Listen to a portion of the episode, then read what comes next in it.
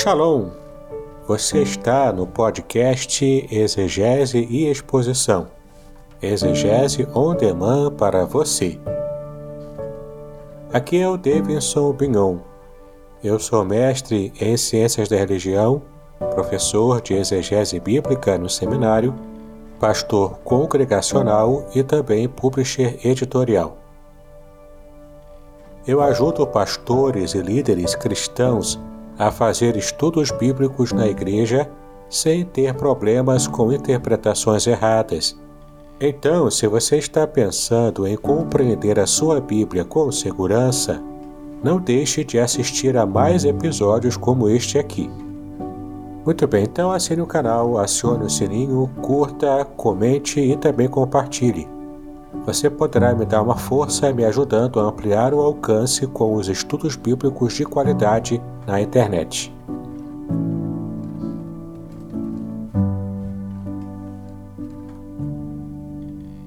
Então, chegou a hora, chegou o momento, chegou o momento de iniciarmos aí a nossa nosso estudo, os segredos do Salmo 23. Olha, olha. E nós vamos iniciar é, com uma oração. E logo depois da oração, nós vamos fazer diferente hoje. Nós estaremos aí convidando o nosso irmão, o pastor Davidson Bingon, para já começar aí fazendo o estudo, porque o estudo tem sido muito bom. Vamos orar?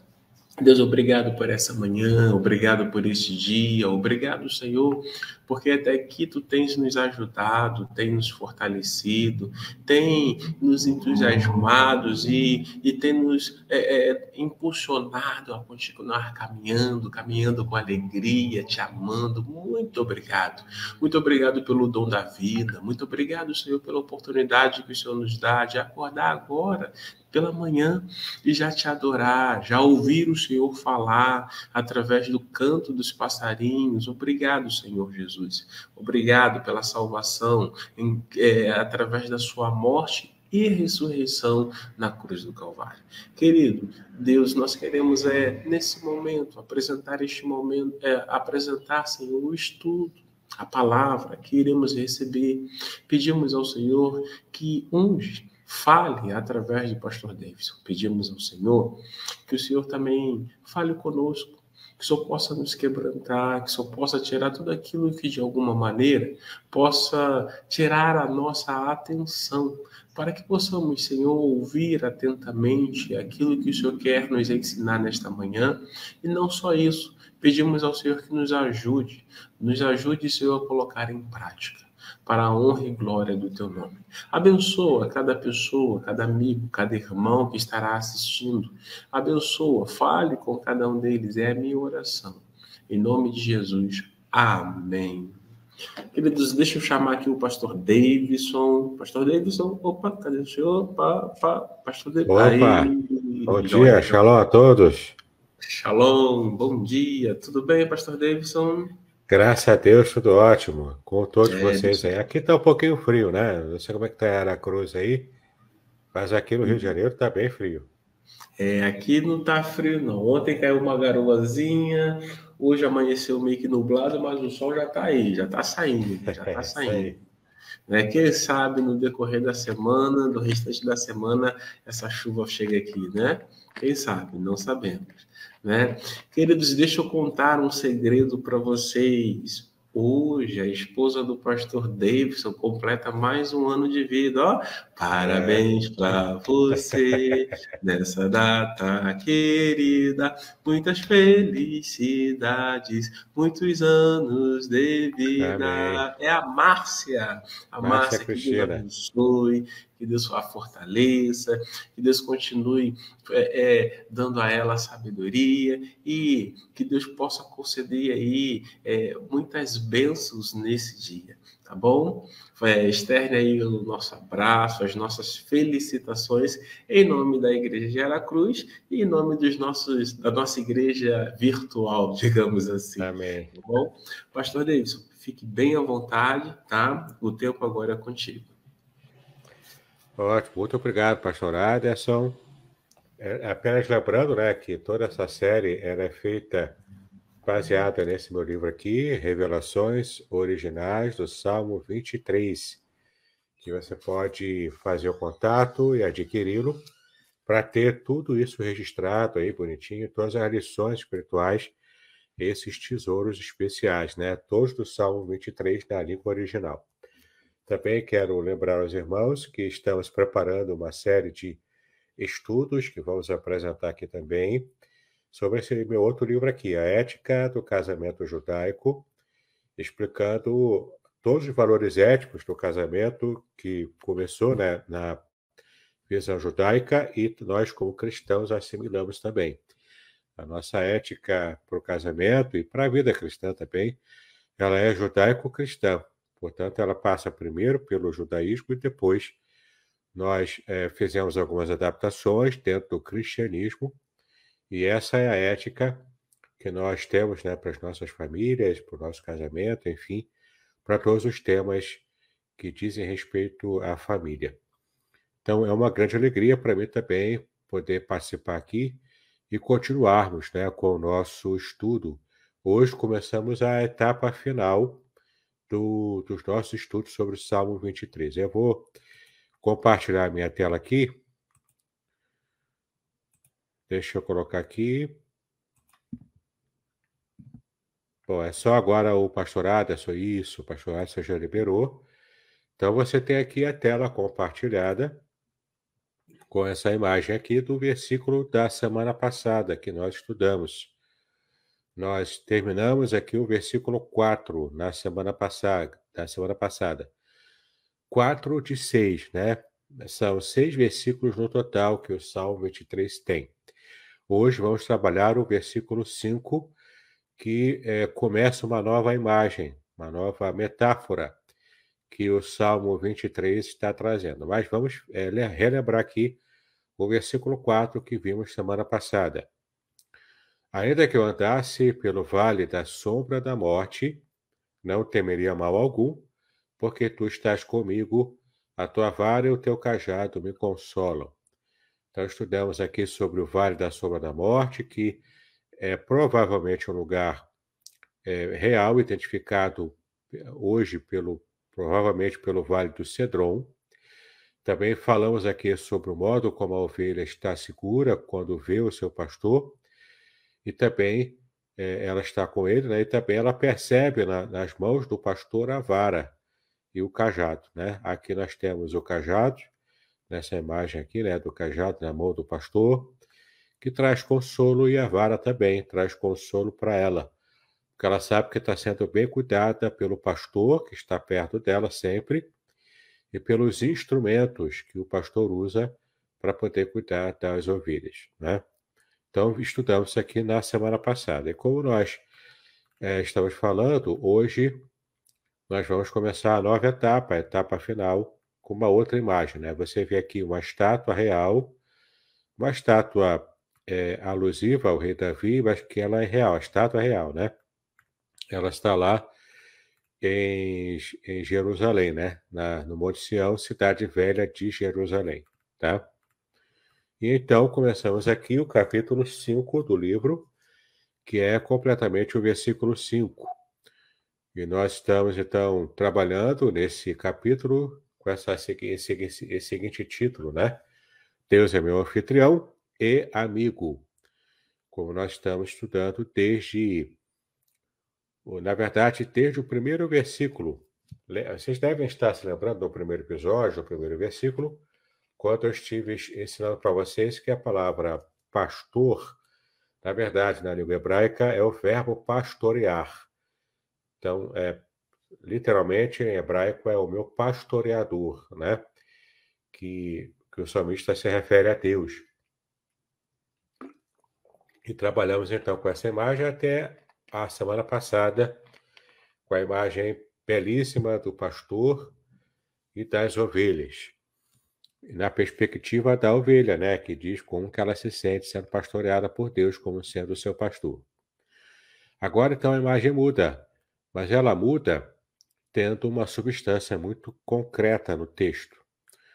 Porque agora ele vai falar sobre o amigo. E, e lembre-se de que eu expliquei no primeiro versículo que a palavra Raá, para pastor, ela vem, ela tem uma raiz em comum com a palavra amigo. Então, amigo, companheiro, em hebraico é rei, é rei, que, a, que é uma, uma forma também de você entender a segunda parte dessa imagem, dessa metáfora que aparece no Salmo 23. Aqui no versículo 5, você vai então é, esquecer a imagem do pastor e das ovelhas e vai ficar só com uma dimensão da revelação da palavra pastor em hebraico, que é amigo. Essa raiz em comum com a palavra amigo, amigo ou companheiro, tá bom? Então, isso aqui vai ficar bastante claro quando começarmos a analisar o versículo 5 em todas as suas palavras. Então, estamos aqui com o versículo 5 na tela, nessa tradução interlinear, como nós temos feito até agora. Eu vou ler aqui é, em hebraico totalmente para vocês, depois vamos vendo palavra por palavra, tá bom? Então, Taror, Lefanai, Shulhan, Neget, Sorerai, Shanta, é, Bashemel, Roshi, Kosi, Revaiá. Tá bom? Então você tem aqui toda a tradução interlinear e aqui uma, uma tradução é, totalmente é, é, totalmente literal, né, de acordo com como está original. Então, preparas perante mim mesa, defrontear os que me hostilizam, untas com óleo a minha cabeça, o meu cálice transbordamento. O meu cálice tem transbordamento, ou está em, trans, em situação de transbordamento. Né? Então, olha que lições extraordinárias que podemos tirar aqui nesse versículo 5. Lembrando que quando ele fala aqui, preparas, ele está se referindo a quem? Quem é que está preparando para o salmista? E nessa nova imagem que aparece aqui, quem é o salmista? Ele deixou de ser ovelha agora. Ele passa a ser uma nova, um novo personagem nessa imagem, nessa história aqui. Não é?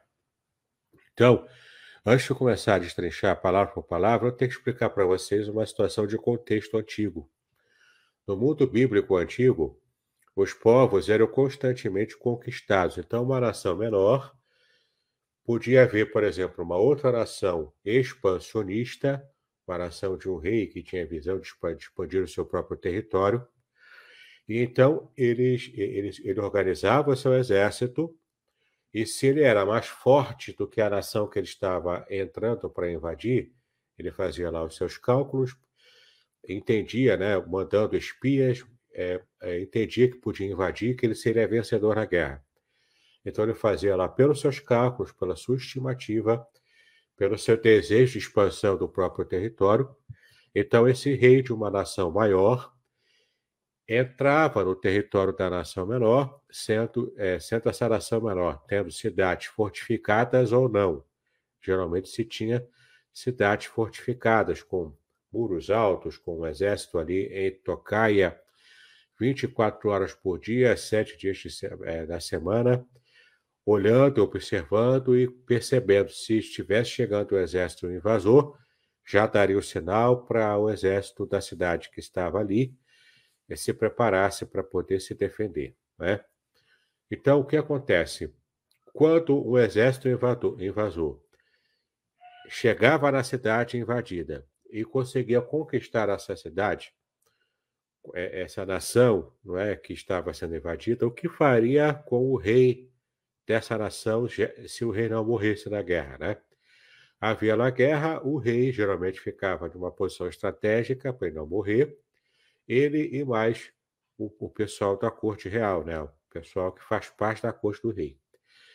Então, o exército inimigo veio, invadiu, conquistou. Qual, o que, que acontecia depois? Acontecia uma situação de vassalagem. O que, que é uma situação de vassalagem? O rei conquistado sobrevivente se tornava rei vassalo do rei conquistador. Então, o rei vassalo, ou seja, era um rei, é como se fosse um rei servo. um rei subjugado ao rei maior, que era o conquistador.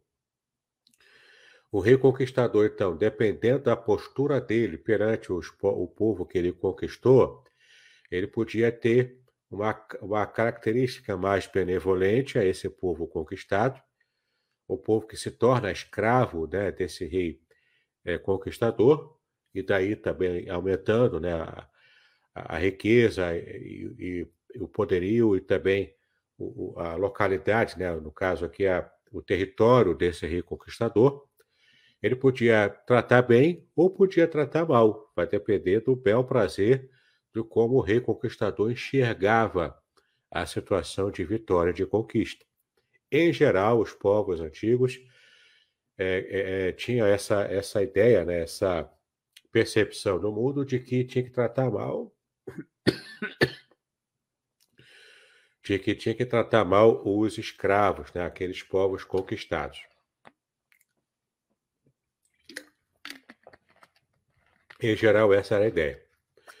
É, você pode perceber isso na própria história de Israel, quando Israel foi conquistado pela Síria primeiro, que era um povo terrível, violento, é, é, tratava muito mal os povos conquistados, e também a Babilônia, com Nabucodonosor, quando também invadiu Jerusalém, destruiu tudo, acabou com, liber... com as liberdades de Jerusalém, levou o povo cativo e foi um período muito ruim, né? também para Israel. Melhorou um pouco quando depois, mais tarde, Jerusalém foi conquistada por Ciro, que era ah, o rei medo-persa. Nesse, nesse período de Ciro, é interessante até que você pode ver que em Ezequiel, o profeta Ezequiel, ele, ele diz que Deus estava chamando Ciro como seu ungido, o seu Messias, né? porque a palavra ungido em hebraico é Mashiach, que é a mesma palavra para Messias. O ungido de Deus, um, um rei pagão que não conhecia o Senhor, mas foi tratado ali como ungido de Deus para poder conquistar é, Jerusalém da Babilônia, tirar o, remanescente fiel da, das garras da Babilônia.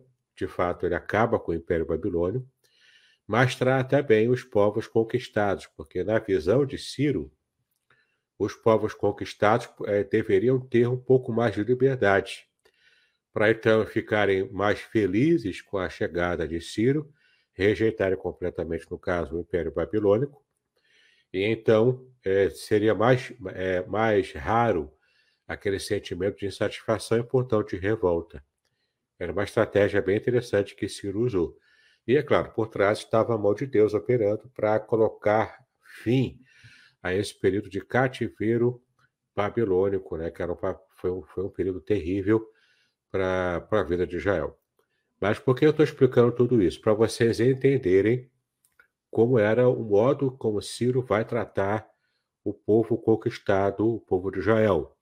Ele vai ser benevolente, ele vai dar um, um édito de liberação para alguns grupos de judeus voltarem para Jerusalém, ele vai deixar reconstruírem a cidade, vai deixar reconstruírem o templo, ao contrário de Nabucodonosor, Ciro deu liberdade para o povo, inclusive, adorar ao seu próprio Deus, adorar a Yahweh, né? E não ser obrigado a se curvar e adorar ao próprio imperador, como fez Nabucodonosor, fazendo aquela estátua enorme. É só ler o livro de Daniel que vocês vão saber o que aconteceu ali. Muito bem, então, existiam reis conquistadores cruéis e reis conquistadores bons que eram conquistadores, mas dava muita liberdade para o povo conquistado. Você tendo em mente essa percepção de como acontecia na época bíblica, né? Você agora vai entender qual é essa imagem que aparece aqui no Salmo 23, que é a imagem do rei anfitrião, no caso aqui o rei conquistador, que seria o próprio Deus, nessa imagem aqui. E o rei vassalo, o rei conquistado, que presta tributos, que presta homenagens e que tem tanto o rei quanto o povo conquistado, se o rei conquistador for bom, ele fica feliz. Ele não fica totalmente é, insatisfeito, ele fica feliz, né? Tanto o rei conquistado quanto o povo que foi conquistado também. vai depender das graças desse rei conquistador. E, segundo essa imagem do que o Salmo 23 nos traz, nessa parte final, nós temos aqui Deus apresentado como rei conquistador bom, que trata bem o povo que ele conquistou. E o salmista Davi, sendo o rei de Israel, mas um rei vassalo, que está é, recebendo as bênçãos de ter sido conquistado por um rei que é bom, que, que, faz, que traz felicidade para o rei vassalo e também para o povo que foi conquistado por esse rei vassalo. Então, olha que interessante, o salmista coloca aqui na primeira palavra, né, taror, em hebraico. Ele diz: Preparas perante mim. Mim aqui é o rei vassalo. E quem é que está preparando? O rei conquistador. O rei conquistador está preparando uma mesa, uma mesa aqui com referência à comida farta, né? Então, o próprio rei conquistador está servindo ao rei vassalo. Ele está preparando, ele pode usar lá os seus servos para preparar, claro que não é da própria mão dele que vai preparar, mas a ideia aqui é que o rei conquistador, ele é tão bom, ele é tão amigo do rei vassalo, que ele está preparando ele próprio uma mesa perante a face, porque aqui literalmente em hebraico é perante mim, ou seja, lefanai, é fanê em hebraico, né, que aparece aqui, é perante a face, perante a cara, né? Então, diante da minha cara, o, o rei que me conquistou está preparando uma mesa.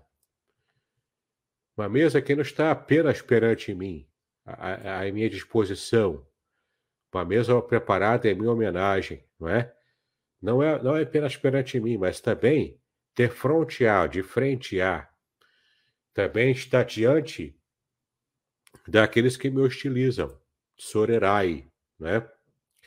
Daqueles que, que me, me, hostilizar, me hostilizam. Hostilizar aqui é, é mais do que apenas ser um inimigo. É alguém que tem ódio mortal. Os que hostilizam esse rei vassalo que foi acolhido, que foi protegido pelo rei conquistador, esse, esses que hostilizam esse rei que foi conquistado, eles são, podem ser os próprios é, os próprios súditos desse rei conquistador bom, que quando vê o rei vassalo se aproximando para prestar obediência, para pagar tributos, eles podem não entender a relação cordial do seu próprio rei, que era bom, que era o conquistador, ou até outros povos menores que já hostilizavam esse rei vassalo e que, portanto, ficavam perseguindo esse rei vassalo durante todo o trajeto até ele chegar ao reino do conquistador. Então, quando ele chega nos, na, área, na área dominada pelo rei conquistador, esses inimigos perdem toda a força, perdem toda a condição de estar é, perseguindo o rei conquistado. É, provavelmente seja essa a imagem dessa segunda situação que eu mencionei para você aqui. Então, a grande ideia aqui é desse rei que precisa, pass é, precisa passar por um caminho onde tem hostilizadores, pessoas que odeiam esse rei, e é uma, uma sana persecutória, não é? Ou seja, são a, pessoas que têm prazer em fazer o mal para esse rei que estão perseguindo. Então ficam criando situações para é, justificar sua perseguição. É um verdadeiro ódio, né? E, e aqui vem uma, uma situação também interessante para a gente pensar, porque o limite, né, do ódio para a paixão, para o amor, é seria o amor é, é, é o amor que faz o bem e o ódio que faz o mal. Né? E, e o interessante é, se você parar para pensar direito, a antítese perfeita do amor não é o ódio. A antítese perfeita do amor é a indiferença. Por quê? Porque quando você ama, você se importa. Quando você é indiferente, você não se importa. Agora, quando você odeia, você também se importa. Só que você se importa para o mal, para fazer o mal não é? Então, tanto quem ama, quem está apaixonado, quanto quem odeia, Eles estão com a pessoa amada ou odiada o tempo todo na mente e no coração. Não consegue se livrar do domínio emocional da outra pessoa. Quem não se importa, por não se importar, não está preso a esse domínio emocional. Por isso que a antítese perfeita de quem ama não é quem odeia, mas é quem é indiferente à outra pessoa. Então, pensando assim, quem odeia, quem hostiliza, quem está o tempo todo pensando em modos de estar é, acabando com a vida, com a felicidade de um indivíduo ou de uma, de uma nação, né? Ele está o tempo todo com esse indivíduo ou com essa nação na sua cabeça. Ele não tem paz. A pessoa não tem paz. Quem não perdoa, quem odeia, não tem paz no coração, não consegue viver em paz. E aí vem aquela lição cristã que é muito importante. Temos que perdoar os outros na mesma medida em que nós fomos perdoados por Deus. Jesus disse isso no Pai Nosso. Aliás, é uma condição. É uma condicional. Se eu quero ser perdoado por Deus, pelos sucessivos pecados que eu vou cometendo, que vai entristecendo o coração do Senhor, eu preciso também ter essa mesma atitude perdoadora para aqueles que têm uma afronta a mim, que, comparado com as afrontas que eu tenho contra Deus, são afrontas menores, né? Desses meus inimigos são menores do que a afronta que eu próprio tenho com Deus. Agora, olha que interessante, em Cristo, a nossa condição espiritual perante Deus não é mais a condição de um rei vassalo que foi conquistado pelo rei conquistador, mas que esse rei conquistador vai tratar mal. Não é mais essa. Antes de Cristo, eu tinha essa relação de inimizade contra Deus. Agora, em Cristo, Cristo conquistou na cruz do Calvário, ele conquistou esse direito de eu ser amigo de Deus novamente, por causa da obra de Cristo. Então, eu passo a receber as bênçãos de um rei conquistado também, mas que é bem tratado pelo seu rei conquistador, pelo rei anfitrião. A tal ponto que o rei anfitrião prepara uma mesa farta de comida farta, trazendo então, é, selando essa amizade com o rei conquistado. Essa mesa farta que também traz proteção ao rei que estava sendo perseguido, chegando aos domínios do rei conquistador. Agora, olha que interessante também. Na cultura judaica antiga, o judeu não, não se alimenta, não participa da mesa do alimento com qualquer pessoa. Ele só abre a mesa, só faz um jantar, só faz um almoço aqui para quem ele tem amizade, para quem ele tem intimidade. Aí vem bem a proposta também falarmos sobre a, a noção é, judaica de chamar o outro de irmão. Porque às vezes na nossa cultura ocidental a gente não tem plenamente a dimensão quando chamamos o, o nosso irmão da igreja de irmão, não é? Para a gente é apenas um tratamento, muitas vezes. A gente está distante desse irmão, a gente, não, meio que não se importa muito né, com algumas situações que esse membro da igreja, da mesma igreja que eu, vai passar muitas vezes. A gente tem, na verdade, genuinamente esse sentimento de distância por causa da nossa cultura. A nossa cultura ocidental é uma cultura que privilegia o individualismo.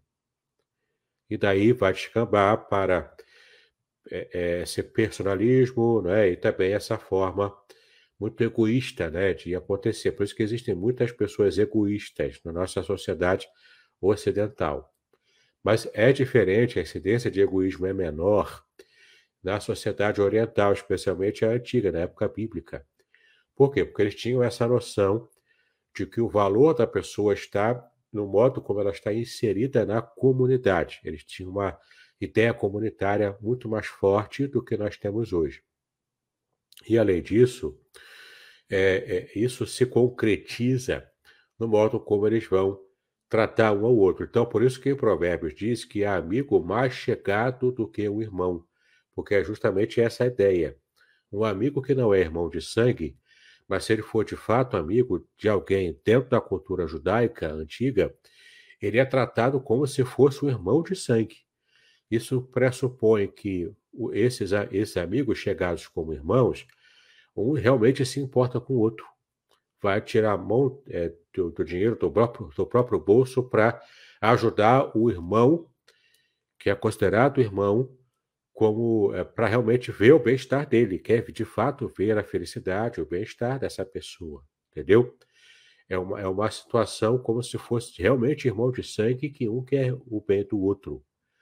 Essa é a ideia na cultura judaica. A gente perde um pouco disso na nossa cultura, mas é interessante a gente resgatar esse tipo de conceito, esse tipo de noção, para que a gente entenda, inclusive, o real sentido da vivência comunitária na igreja.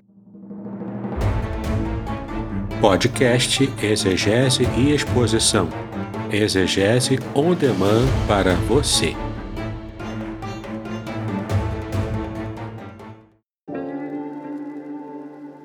Shalom! Aqui é o Davidson Pignon. Eu ajudo pastores e líderes cristãos a fazer estudos bíblicos na igreja sem ter problemas com interpretações bíblicas erradas. Então, se você está pensando em compreender a sua Bíblia com segurança, não deixe de assistir a mais conteúdos como este aqui neste canal.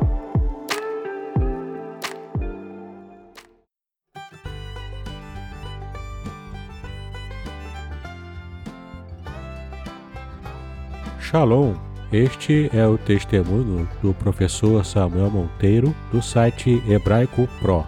Ele recebeu o livro Revelações Originais do Salmo 23 e fala aqui sobre as impressões que ele teve sobre o livro quando ele recebeu. Confira aqui. Mas, gente, pode comprar, tá? Sem medo de ser feliz. Ficou muito legal mesmo. Aqui embaixo tem o link para você comprar a versão digital. Mas bem que, olha, gente, o livro tá tão da hora que eu recomendo você comprar a versão, a versão impressa, tá? Ele é muito legal, né? Porque para ele ser bem bonito mesmo, né? De material assim de bastante qualidade, né? O papel, né? E esse papel aqui é uma coisa de louco, eu nunca vi isso aqui, gente. O papel é macio, tá? Só você segurando pra você entender. nunca vi um negócio desse é, o papel por dentro também, de qualidade também. Então é um livro assim bem legal para você dar de presentes também, né? Tão bonito que tá. Né? Eu já tinha visto no digital, né? Digital tá bonito, né? Mas impresso é outra coisa, né? E aí no impresso você vê o material também, né? Que foi impresso, né? Foi impressão de qualidade, tá? Tudo, tá tudo assim de muita qualidade. Da hora mesmo. Mas olha que interessante, esse rei conquistador aqui na imagem, ele se torna um amigo real, próximo, tratando outro rei conquistado não como escravo, como era costume né, antigamente, mas tratando como se fosse um rei irmão, alguém tão próximo, como se fosse um irmão de sangue, não é? E a ponto ele preparar uma mesa, não é? Não se preparava uma mesa para qualquer um, se preparava uma mesa é, para pessoas que eram próximas, até por causa da lógica também daquela região lá em Israel, que era uma região desértica, a comida era difícil, a água era difícil, então você não vai desperdiçar recursos de comida mesmo para o rei, né? Você não vai desperdiçar recursos para dar comida para alguém que não tem amizade com você. Então ele está tratando aqui, na imagem aqui cultural, esse rei conquistado ele não está enxergando o rei, aliás, o rei conquistador não está enxergando o rei conquistado como um escravo, mas como um amigo próximo, como um irmão de sangue. A ponto de tratar bem esse irmão de sangue, preparando uma mesa farta para ele, diante dele, porque é homenagem a esse rei conquistado, e também perante os inimigos dele, dando aqui essa ideia de proteção.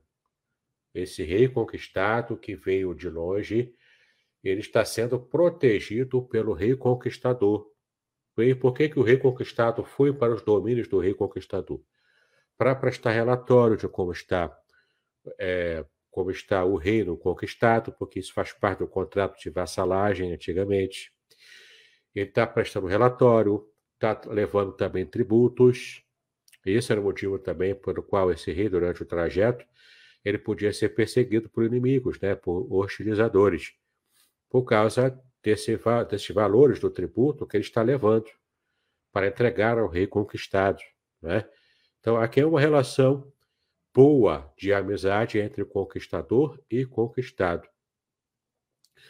Então, ele está sendo aqui protegido pelo rei conquistador diante dos seus inimigos, que estavam ali o tempo todo no encalço, tentando pegar o valor dos tributos e também tentando fazer o mal para esse rei que foi, que teve a graça, né, de ser conquistado por um outro rei, por uma outra nação que tratava bem, tratava como amigo aqueles que conquistaram. Bom, além disso, além de ele ter uma mesa preparada para ele na cara dos inimigos, né? E esses inimigos aqui que tinham ódio mortal desse que, desse que eles perseguiam, eles estavam, na verdade, é, é, perderam completamente a ação. Não podiam fazer mais nada, porque o rei conquistador era mais forte do que eles. E, de fato, ele estava é, estendendo aqui sua destra de proteção a esse rei vassalo tá? Então eles ficaram sem ação, não podiam fazer mais nada. Bom, além da mesa posta, além de tudo isso preparado pelo rei conquistador para o rei vassalo, ele fez uma outra questão interessante também que fazia parte da cultura antiga. Além de preparar a mesa, ele untou com óleo, a palavra shemen em hebraico é óleo, untou com óleo a cabeça desse rei vassalo. O que, que significa untar com óleo? Aqui a palavra untar é, é chantar, né, que é, é, é, o verbo untar, ou de chanta. Né? Aqui a ideia é o seguinte: é, esse óleo aqui não é o mesmo óleo usado para ungir reis. Não é o mesmo óleo usado com essa ideia de unção espiritual, ou com essa ideia um pouco mais espiritualizada que a gente dá a, a ideia da unção, não é? Não é essa palavra, porque se fosse para ser, é, essa palavra não seria não seria é, de chantar, no caso aqui é, é, é teshen, né, que é o verbo untar, não é teshen, seria machar, Machá é ungir no sentido de ungir espiritual, ou ungir para uma função real, para um sacerdócio. Não é esse verbo que aparece aqui. Não, não é porque o, o verbo machá em hebraico, dali ele é raiz que deriva a palavra Mashiach, que é Messias, ungido. Mas ungido na qualidade de rei, de profeta, de sacerdote, é com essa a unção, com essa ideia de espiritual essa ideia espiritual, né? Com, com, com essa ideia mais, mais é, espiritual para uma função específica. A separação para uma unção, para uma unção, uma função específica. Não é machá que aparece aqui, é teshen. Teshen, em hebraico, é ungir com, com óleo, enchendo de gordura, engordurando a cabeça da pessoa. E é claro, você não vai entender aqui que é o óleo lisa, né? Para ficar com aquele cheiro, óleo de aquele cheiro pesado de, de óleo gorduroso. Embora se fosse um óleo gorduroso, mas aqui é um óleo aromático. É como se fazia o perfume antigamente. O perfume não era feito com álcool, como nós temos hoje os perfumes, né? Mas os, os perfumes antigamente eram feitos com óleo, portanto, óleo aromático. Era um óleo gorduroso, sim, mais aromático, que era o costume antigo de quando alguém, o anfitrião, oferecia um jantar, um almoço, geralmente era almoço, né, que oferecia para um amigo, que ia, portanto, participar desse banquete na presença do anfitrião, ele primeiro, quando o, o convidado chegava, ele tinha os seus pés lavados, e tinha, portanto, ele era recebido bem pelo, pelo seu anfitrião dessa maneira. Ele tinha os pés lavados, assentava-se à mesa, que é uma mesa baixinha, tipo uma mesa uma mesa de, de sala, de centro de sala, né? Não era mesa grande como nós usamos, mas era uma mesa baixinha. As pessoas se assentavam em, em é, é, como se fossem travesseiros, né? Mas não era bem travesseiros. Era como nós usamos hoje é, é, no sofá, né? Esses, me fugiu agora a palavra, mas é tipo um travesseiro. Me, esqueci agora. Mas eles colocam esses travesseiros felpudos e as, pessoas, e as pessoas se reclinavam sobre é, é, esses travesseiros e ficavam lá pegando com a mão a comida, geralmente era a mão direita, era essa aqui, que pegava a comida e ia comendo. Não é? E na cultura judaica antiga era assim.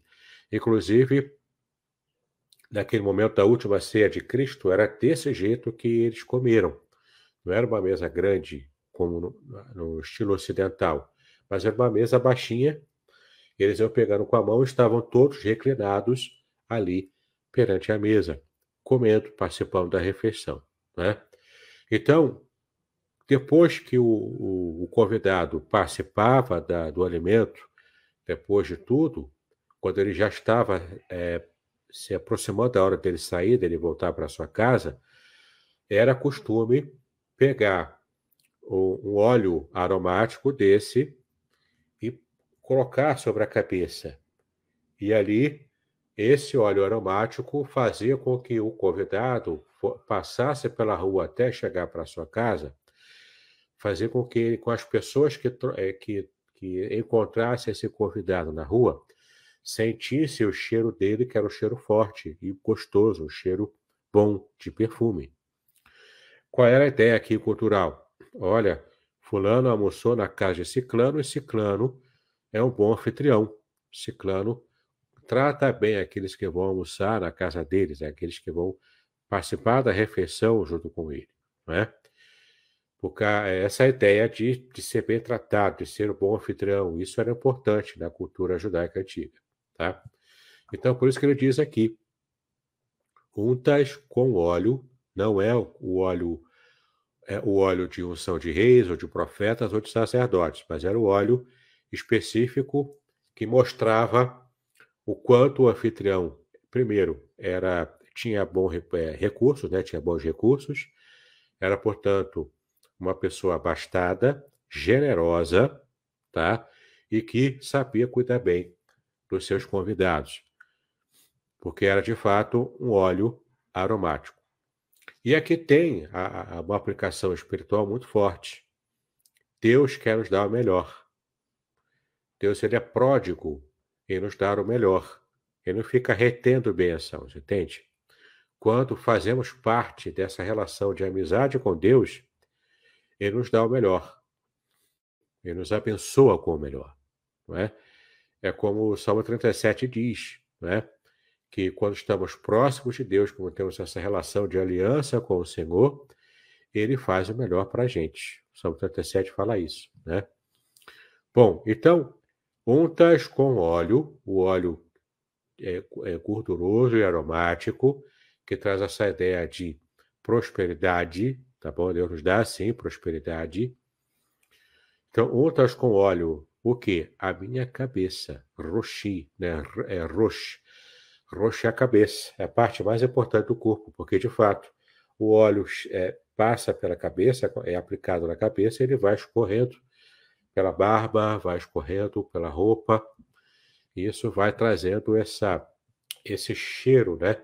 O bom cheiro do bom perfume. Então, é, é, ele vai escorrendo pela cabeça. Além disso, o meu cálice, kossi, que é o, que é o, é o kos, em hebraico é o cálice, é um copo, né? O copo próprio de estar participando de refeições assim. Então, o meu cálice cálice que pertence a mim, ou que eu estou usando, né? não o cálice que pertence a mim, porque na verdade ela pertence ao anfitrião, mas é o cálice que foi designado para mim. Né? É o cálice que eu estou usando aqui na refeição. Ele faz o quê? Ele está em estado de transbordamento. Ele transborda por quê? Porque essa fartura enorme que tem nesse banquete, nesse banquete que o rei não economizou para me oferecer, o meu rei conquistador Ele não economizou, ele, tá, ele está realmente oferecendo o melhor que ele tem. Tanto na comida em si, quanto na proteção, quanto também no próprio óleo que ele derrama sobre a minha cabeça, demonstrando aqui a, a, a, o seu cuidado com os mínimos detalhes e também é, o meu cálice de vinho, não é qualquer bebida, era o vinho que era símbolo de alegria. O, o vinho era símbolo de alegria na cultura judaica antiga. E ele está transbordante, ou seja, ele está tem tanta alegria, tem tanta felicidade que e, e, não, não está faltando, na verdade está transbordante. Eu posso é, me refastelar aqui com o vinho porque de fato tem bastante. Eu não preciso me preocupar com a quantidade da minha felicidade, da minha alegria. E essa é a lição espiritual também, com esse cálice de vinho transbordante. É uma alegria que extrapola qualquer experiência humana. E, de fato, qualquer um que teve a experiência de conversão em Cristo Jesus vai realmente atestar o quanto a vida em Cristo nos traz essa alegria que transborda, que excede a todo entendimento, como a Bíblia mesmo diz, né? É uma alegria que está excedendo a tudo que a gente possa ter como experiência. É o vinho melhor, como o texto diz lá nas, nas bodas de Caná, quando Cristo fez o milagre de transformar a água em vinho, o vinho que ele transformou era melhor, de qualidade superior ao vinho anterior, né, que era oferecido antes de acabar. Então, é interessante a gente perceber aqui o quanto essa ideia do cálice cheio, transbordante, desse vinho maravilhoso, do nosso anfitrião, do nosso rei anfitrião conquistador, que é um amigo, na verdade. É um amigo chegado, um amigo como se fosse o meu irmão. Então, a relação aqui, na vassalagem, se transforma, não é apenas uma relação de conquistador e escravo, mas é uma relação de amizade, de proximidade, de respeito e também de proteção, não é? Então, é muito interessante a gente perceber nesse versículo 5, apenas nele, essas lições de riqueza espiritual que nós podemos tirar também para a nossa vida espiritual, no nosso relacionamento com Deus.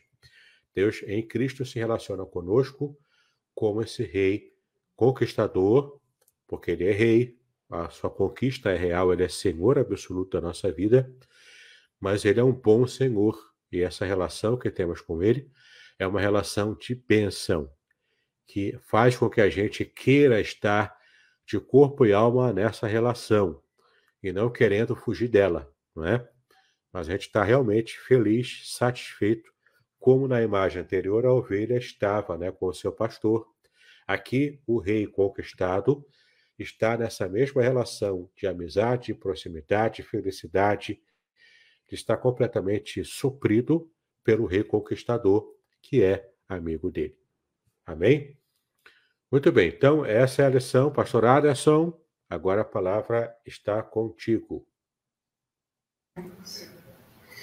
Amém, queridos, amém. Eu estava aqui me deliciando, estava aqui anotando, fazendo. E eu confesso a vocês que eu me perdi nas minhas anotações, né? Eu não consegui acompanhar com o meu dedo. Tanta coisa boa, tanta descoberta a respeito dessa imagem, né? Que é, é, é tratada aí a partir do versículo de número 5. Eu gostei muito a respeito das explicações, né? que fazem um sentido, rei vassalo, e tudo mais, né? Temos aí algumas pessoas que estão conosco nos acompanhando, a Dora, a irmã Dora, bom dia, Dora. A Fabiane Ribeiro, provavelmente a sua mãe também está com ela, tia Nilza, um beijão. Está conosco também a Nilce Marques, bom dia. A Penha, a Sandra Helena, a Nilce Marques, é, deixa eu ver, o Luiz Carlos Borges, todos vocês, bom dia. E aqui temos diversos comentários, né? Nilce fala que a palavra que palavra esclarecedora. Estou aqui deliciando e aprendendo. É verdade, eu também. Né? Deixa eu ver, vou assistir depois essa mensagem novamente. Eu também. Eu também, porque eu perdi muita coisa. O Désio, lá de Ponte Seca, também está aqui conosco. Diácono Désio, um abraço, meu amigo. Que saudade, que saudade. Vem, apareça aqui, hein? Apareça aqui, estou morrendo de saudade. Entendeu? Então, assim, muita, muita, é, como eu costumo dizer, são muitas pepitas de ouro que foram é, derramadas sobre nós, que foram esclarecidas. Porque, assim, Pastor Davis, até então não tinha visto essa visão, né? E aí você deixou muito, muito bem, né? Claro, a respeito da visão, né, do judeu e é que é diferente da visão de quem não é judeu. Então, muitas das vezes a gente é, vai explicando o texto e perde esse detalhe aí, que é um detalhe importante também. A nossa irmã Jaqueline Moreira também está falando assim, muito bom, muito bom, muito bom, né? E, e, isso aí é muito bacana, muito bacana. É, aí, olha só, deixa eu. Depois eu vou fazer umas perguntas rápidas aqui para o pastor para ele ampliar um pouco mais o nosso conceito. Queridos, eu quero apenas fazer aí é, é, algumas considerações importantes. Isso aqui é um resumo daquilo que o pastor Davidson, né, ele, ele, ele tem aí compilado no livro. Olha o livro ali, ó, olha o livro né? Os segredos do Salmo 23, tá? Os segredos do Salmo 23. Nesse livro você vai ter muito mais informações do que essa que ele passou, porque ele teve que resumir, ele teve que pegar algumas coisas importantes para justamente é, poder compartilhar conosco na nossa live. E aí, deixa eu, é, é, é, ele pode aí, né, se você quiser, né, um livro, você pode então solicitar. Qual é o telefone que eles podem falar contigo, meu amigo? É, vocês podem fazer encomenda pelo telefone 021 aqui no Rio de Janeiro, né, no WhatsApp 021 998 585402. Vou repetir, 021 998 585402. E aproveita também, não sei se eu posso falar aqui, pastor Aderson, mas é, o pastor Aderson parece que vai, virá hoje aqui para o Rio de Janeiro, não é isso? É, esse final de semana.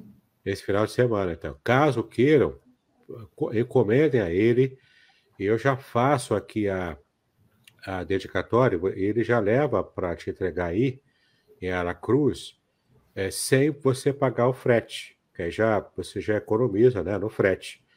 Então, conversa com ele, aí ele, eu vou passar meu Pix, e você faz o, o, a, o depósito direto no Pix ali, e eu já mando por ele. Eu vou, tá, vou dar o jeito de entregar ele também outro material.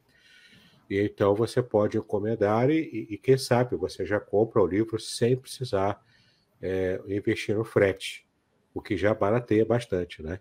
E, o pastorado só vai, parece que ele está interessado nesse livro aqui, ó, nesse meu outro livro, a ética do casamento judaico. Né? Ele já vai querer levar também o mesmo valor.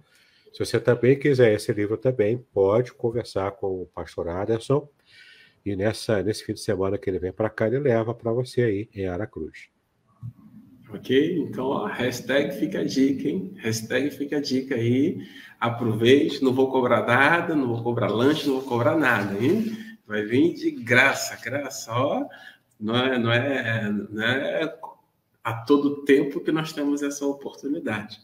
E aí, pastor Davis, eu, à medida que meu irmão foi expondo aí, eu achei muito interessante essa questão que o irmão falou, tudo, na verdade, tudo eu achei interessante. É. Mas eu achei interessante essa questão do óleo sendo derramado, né? Transbordando, né? E aí, aí é o cálice, é o cálice de vinho cálice, né? transbordante né? e o é. óleo sendo derramado para é, se expandir né, pelo corpo do, do convidado, isso era sinônimo de, de, de, que o anfitrião ele é atencioso, de que ele também é, é próspero, né? É abençoar. Nossa, e aí, queridos, olha só. Ele já falou mais uma vez e eu acho que convém aqui a gente reforçar. Muitas das vezes nós é, precisamos nos aproximar de Deus entendendo que Ele tem bênçãos a nos dar não é com segundas intenções, não, é, não, ele tem bênçãos a nos dar. Só que eu também não posso deixar de mencionar, e o pastor Davidson depois ele pode falar até com mais propriedade, é que as bênçãos do Senhor, e a gente tem que ter cuidado para não só canalizá-las ou focar nas bênçãos materiais, não. Ele tem bênçãos assim que são, é, como é que eu vou dizer? Oi? Bênçãos espirituais, a Cris está aqui, né? Meu ponto de cola também. bênçãos é. espirituais, bênçãos materiais, ou seja, bênçãos em todas as dimensões. Então nós precisamos então tomar posse no sentido de nos aproximarmos de Deus e permitir que Deus nos abençoe em todas as direções. É isso mesmo, pastor Davidson? Isso, eu até estava me lembrando aqui, ó, aqui, ó, esse aqui é um exemplo de almofada, né? Eu esqueci a palavra almofada, é essa. Não é travesseiro, é almofada, né? Como essa aqui, que o, o anfitrião, né, ele preparava o jantar e as pessoas ficavam reclinadas para a mesa baixinha, uma mesa pequena, com os elementos né, do, do jantar ou do almoço ali, e eles reclinados sobre almofadas como essa para poder ficar ali próximo ao chão e comendo. Inclusive, a, a irmã Fabiane Almeida, né, tá, ela está comentando aqui que uma benção, o livro é maravilhoso. De fato, é, um beijo, Fabiane. Obrigado por estar aqui com a gente, né? E por que, que ela diz isso? Porque ela já leu, ela já comprou o livro, já leu, então ela está fazendo um testemunho aqui de, do quanto ela gostou né, do livro que ela já leu tudo também. É verdade. A minha prima do coração, a Fabiane. então, queridos, olha, eu estou aqui, mas eu estou. Não sei se eu vou usar a palavra correta. Eu estou tanto tonto de tanto conhecimento, de tanto benefício, de tanto esclarecimento que eu recebi hoje nessa manhã. Concordo com a Nilce, vou ouvir mais uma vez para poder é, é, é, é fazer, permitir com que as palavras que foram ditas de fato possam permear e me encher. E eu quero te convidar a fazer o mesmo, mas não só assistir, a comprar também o livro do Pastor Davis. Aí talvez você me pergunte assim: Pois é, Pastor Anderson, eu perdi o, os outros episódios, vamos colocar assim, né, os outros versículos. Como é que eu faço? Eu tenho, você tem duas maneiras para poder ter acesso a esse conteúdo, tá bom? A primeira maneira é você ir na nossa página, visitar a nossa página, ser o nosso seguidor, e aí você vai olhando os outros versículos. Toda quarta-feira, né? Tem sido toda quarta-feira que nós estamos, que o pastor Davidson tem aí nos ensinado, nos esclarecido. E também você pode ir, aí você vai ter um mundo aos seus pés, né? Guardadas as proporções da minha fala. Você pode ir no canal do, do próprio pastor Davidson. Lá você não vai apenas encontrar esse estudo, esse conteúdo, mas vai também encontrar outros conteúdos. É isso mesmo, pastor Davidson? Estou certo? Isso, é no meu canal do YouTube, né? No Facebook, é no, no Facebook da, da página do Facebook da Igreja de Aracruz como você está agora aqui, né? Então você tem lá, você vai correndo lá uh, os posts, né, de cada semana e você vai vendo ali é, os episódios anteriores, né, dos versículos anteriores. Se você preferir, no meu canal do YouTube, ele já está também selecionado ali com o título, né, versículo por versículo.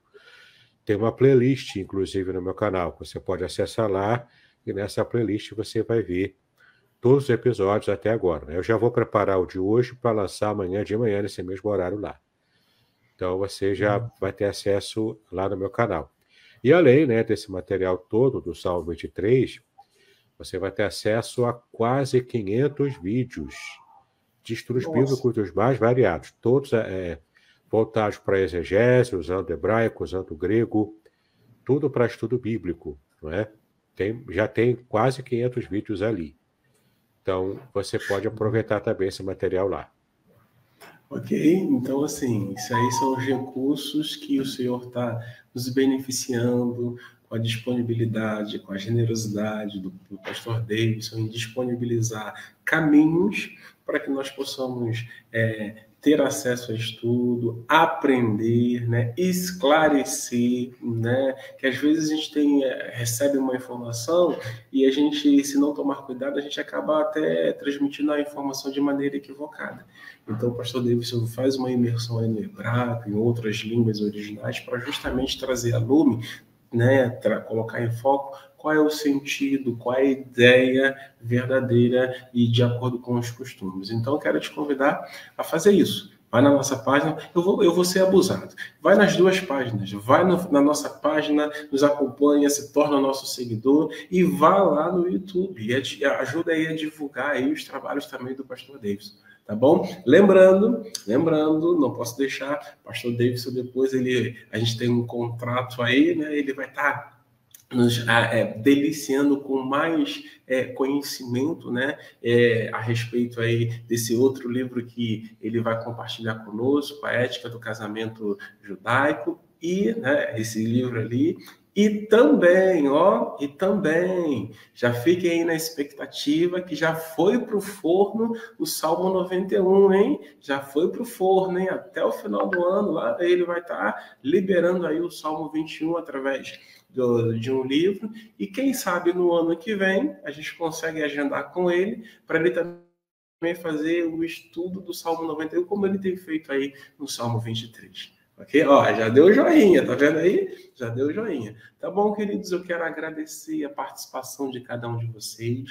Eu quero pedir gentilmente, compartilha para que outras pessoas, outros amigos, outros irmãos possam se deliciar, né? Entendendo e compreendendo o Salmo de número 23, entendendo o Deus conquistador, que ele não, não, diferente, né, dos outros do, dos outros reis, né, pegando aí a linguagem que ele iniciou no dia, logo no início, os outros reis conquistavam, mas queriam o mal né, daqueles conquistados. O nosso, o nosso Deus, não, na condição de rei conquistador, ele se apresenta a nós como amigo. Né? Prepara uma mesa porque ele quer ser o nosso amigo. Não deixa de ser Deus, tá? Não deixa de ser o soberano, mas a relação é próxima, a relação de amizade, de intimidade. É isso que ele quer conosco. Então, que você volte na próxima quarta-feira com esse estudo, mas amanhã nós temos Manhã com Deus, sexta-feira também nós temos Manhã com Deus. Pastor Deus, muito, mas muito, muito, muito obrigado por ser bênção em nossa vida. A única forma que eu tenho de retribuir é orando por você, orando por Amém. sua esposa Márcia. Maravilhoso. Lembrando, hoje ela completa mais um ano de vida, hein? Mais um ano de vida, isso aí. É, então, muito obrigado. Vou pedir ao pastor para fazer suas considerações finais e também depois Sim. orar por nós. Pode ser? Amém. Para mim foi um prazer estar com vocês novamente. Acordar cedinho, né? Nesse friozinho, mas é bom, é gostoso a gente realmente estar na palavra desde muito cedo. Né? Então, obrigado pela atenção de todos. E quem quiser os livros, né, é só fazer contato. Quem sabe o pastor Aderson já já leva para Aracruz e você pode, então, ter acesso a todo esse material, tá bom? Tanto do Salmo 23, quanto também a ética do casamento judaico. Você pode fazer esse contato aí. Deus nos abençoe e até semana que vem com o último versículo do Salmo 23. Vamos orar então, para a gente encerrar? Pai, nós te exaltamos pelo privilégio que tivemos de mais uma quarta-feira, Senhor, nas primeiras horas da manhã, estudarmos a tua palavra, termos acesso ao conhecimento bíblico com profundidade. Nós te exaltamos porque também tem lições espirituais extraordinárias para a nossa vida e o quanto nós temos esse privilégio de servirmos a um Deus que é nosso amigo, que nos ama, que nos abençoa, que quer o melhor para cada um de nós. Nós te exaltamos por isso, porque de fato é um privilégio que nós temos, privilégio esse que foi completamente alcançado pelo nosso Senhor Jesus Cristo na cruz do Calvário. Então, nos abençoa ainda no dia de hoje, que possamos ter um dia extraordinário na tua presença. É, também o teu servo pastorado, sou a Cris, todos os irmãos da Igreja Congregacional de Aracruz, que a tua bênção seja sobre eles também, nesse ministério e nesse esforço, Senhor, de estar em contato com as pessoas, tanto localmente, presencialmente, como também virtualmente. Que a tua bênção seja sobre eles e sobre cada um de nós. Assim nós te exaltamos, em nome de Jesus, hoje para todos sempre. Amém e amém. Amém. Shalom para todos vocês. Shalom, meu amigo David. Shalom. E até a próxima quarta-feira. Muito bem, agora o que eu gostaria de ver é a sua participação. Entre em contato comigo, compartilhe a sua experiência comigo e quem sabe até se você enviar em formato de áudio, eu possa aproveitar a sua experiência para apresentar no próximo episódio do podcast Exegese e Exposição. Eu sou Davidson Pignon e eu ajudo pastores e líderes cristãos a fazer estudos bíblicos da igreja, sem terem problemas com interpretações erradas. Se você então está pensando em compreender a sua Bíblia com segurança, não deixe de assistir a mais episódios como este aqui. Então, Assine o canal, acione o sininho, curta, comente e também compartilhe. Ajude-me a ampliar o alcance com estudos bíblicos de qualidade na internet. Que Deus abençoe os seus estudos, paz e bênção sobre a sua vida.